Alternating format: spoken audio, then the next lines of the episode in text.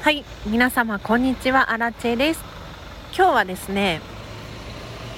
メガネが壊れてショックすぎるっていう話をしていこうと思います。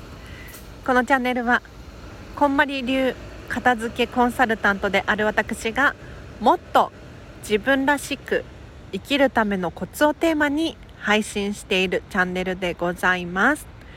ということで皆様いかがお過ごしでしょうか？なんかちょっとひんやりする天気だなぁなんて思うんですけれど季節の変わり目でね体調管理は本当に気をつけてほしい。まあ時には休むのも必要だとは思うんですけれど。早速今日の本題入っていきましょうか。今日は私のお気に入りのメガネが壊れてすごいショックだよっていう話をしていこうと思います。ただねそんな愚痴ばっかり喋ってもしょうがないのでミニマリスト的ななぜメガネなのかっていう話も交えながらしていこうと思うんですがどういうことかというと昨日ね夜中にメガネを踏んづけまして踏んづけて気がついたらもうポキッと折れてたんですよね。でなんでこんなことが起こったかっていうとなんかもう昨日息絶えていてリビングの床で寝てたんですよ。そしたらき知らない間に眼鏡外してたんでしょうね。夜中の3時過ぎくらいにこれはまずいと思って起きて一歩踏み出したらもう眼鏡があって壊れてしまったんですよ。もう私のミスでしかない眼鏡ごめんっていう感じではあるんですがそもそも何で私が眼鏡をかけているのか、まあ、目が悪いからに違いないんですけれど実は眼鏡歴は浅くて5年じゃないかなと思います。それ以前はずっとコンタクトを使っていました。でなんで私がコンタクトをやめたのかというともうこれはお片付けをした結果メガネになったです。なぜならコンタクトって結構めんどくさくないですか？かつてアラチェは使い捨てのコンタクトを使ったりとかあとハードコンタクト。ハードコンタクトはずっと使ってましたねもう高校生の頃から。ハードコンタクトを使ってた記憶があります。でコンタクトレンズ何が面倒くさいかというと洗ったり保存液につけておいたり使い捨てのコンタクトも使い捨てだから楽って思うじゃないですか。でも使い捨てのコンタクトのストックが必要だったりとかなくなりそうになったら買い足さなきゃいけなかったりとか長時間つけてるとやっぱり目が疲れてきたりとかめんどくさいこと多いんです。一方でメガネメガネはねコンタクトに比べてとっても楽です。かければ見えて目も疲れない。ストックを必要としないので管理も楽ちん。なので私はお片付け当時頑張って自分でやった結果コンタクトを手放してメガネにしようと思いメガネにしたわけですよ。でかれこれ数年ずっとメガネをかけているんですけれどここでね昨日問題が起こりました。メガネが壊れる。いやこれねうすうす感じてたんですよ。私ミニマリストだから基本的にメガネ1本しかなくって替えがないんですね。なので万が一メガネが壊れたら見えなくなるぞっていうこの危機に対して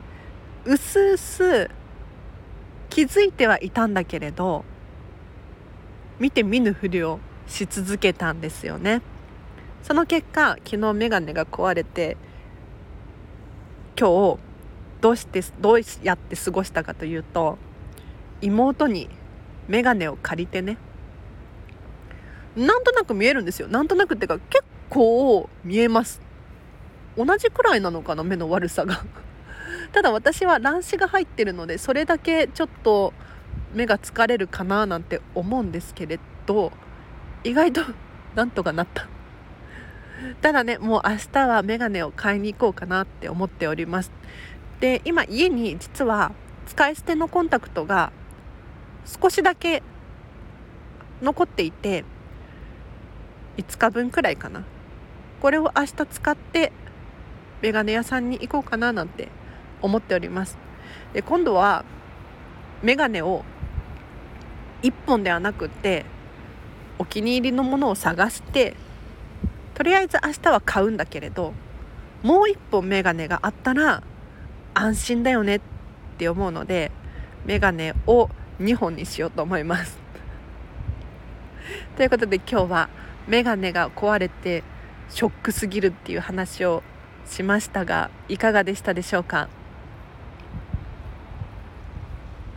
メガネいいですよ。なんで私メガネしてるかっていうと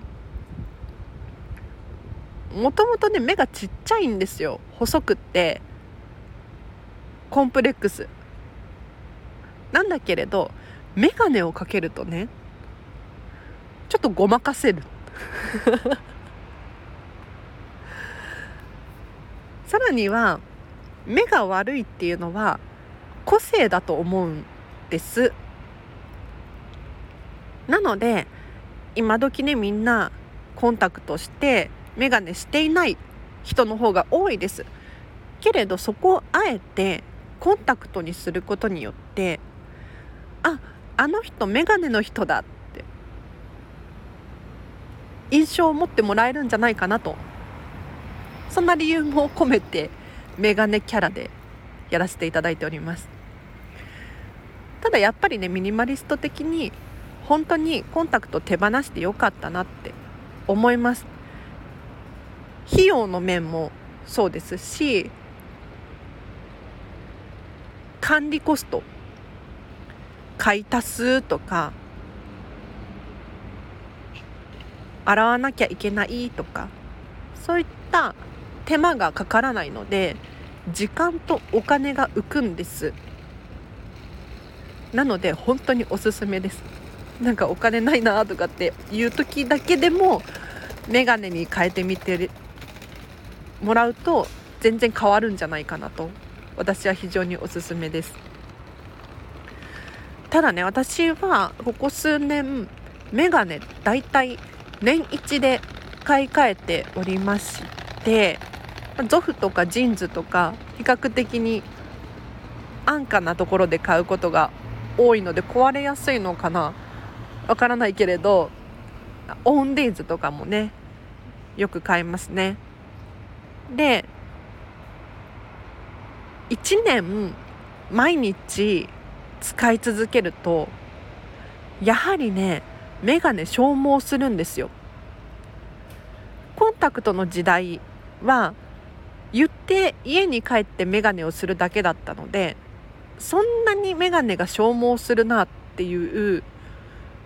ことを感じることがなかったんですが昨日ね壊れてしまった眼鏡もちょっと実はそろそろ寿命かなと思っていたんですよ。こうなんて言ったらいいのかな金属の部分が少し剥がれているような緩くなってるような脆くなってるようなそんな感じだったのでやはり傷んでたところからポキッといったんじゃないかなって思います。なのでメガネユーザーの方、まあ、丈夫なメガネを買うかよっぽどお気に入りだったらねもしくは私みたいに年に1回買い替えるっていうのもありなんじゃないかなって。そんな感じですね。はい。では今日は以上です。お知らせがあります。7月5日の13時から16時私荒地主催のデータの片付けセミナーをオンラインで開催いたします。こちらは前半こんまりメソッドとデータの片付けについて資料をもとにお伝えさせていただきます。でその後後半データの片付けを実践していただきます。なのでお手持ちのスマートフォンやパソコンタブレットなどをご用意いただいてアラチェに質問しながらメールボックス写真アプリなんていうものをどんどん片付けていきます。するとねこの3時間が終わった後にはスマホの画面がすっきりなんていう現象が起こるんじゃないかななんて思いますのでもし興味関心がある方いらっしゃいましたら詳細とお申し込みリンク貼っておきますのでそちらをチェックしてみてください。あとはフェムパスさんでウェブ記事を書いております。フェムパス片付けで検索していただくかこちらもリンク貼っておきますのでぜひぜひチェックしてみてください。あとアラチェの片付けレッスン受けてみたいという方いらっしゃいましたらお申し込みリンクこちらも貼っておきますのでそちらからお申し込みください。あのお申し込みリンクってなってるんですけれどまずはいきなり片付けではなくって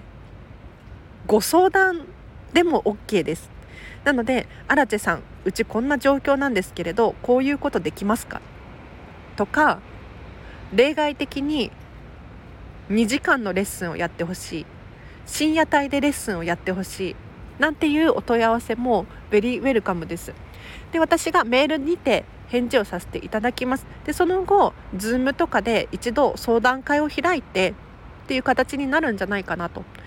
なのでいきなり片付けレッスンするからなんやかんやってねどんどん進めるのではなくってやっぱり片付けレッスンっていうのは私アラチェとお客様の相性っていうのもあるのでそこをまずは見極めたい。だって私子供いないからそのお子様込みのレッスンってなった場合は私でも対応はできるんだけれどもしかしたら子供がねいる主婦の主婦ってあれか今時言わないのかな？お子様がいるご家庭の片付けコンサルタントの方が相性がいい可能性もあるじゃないですか。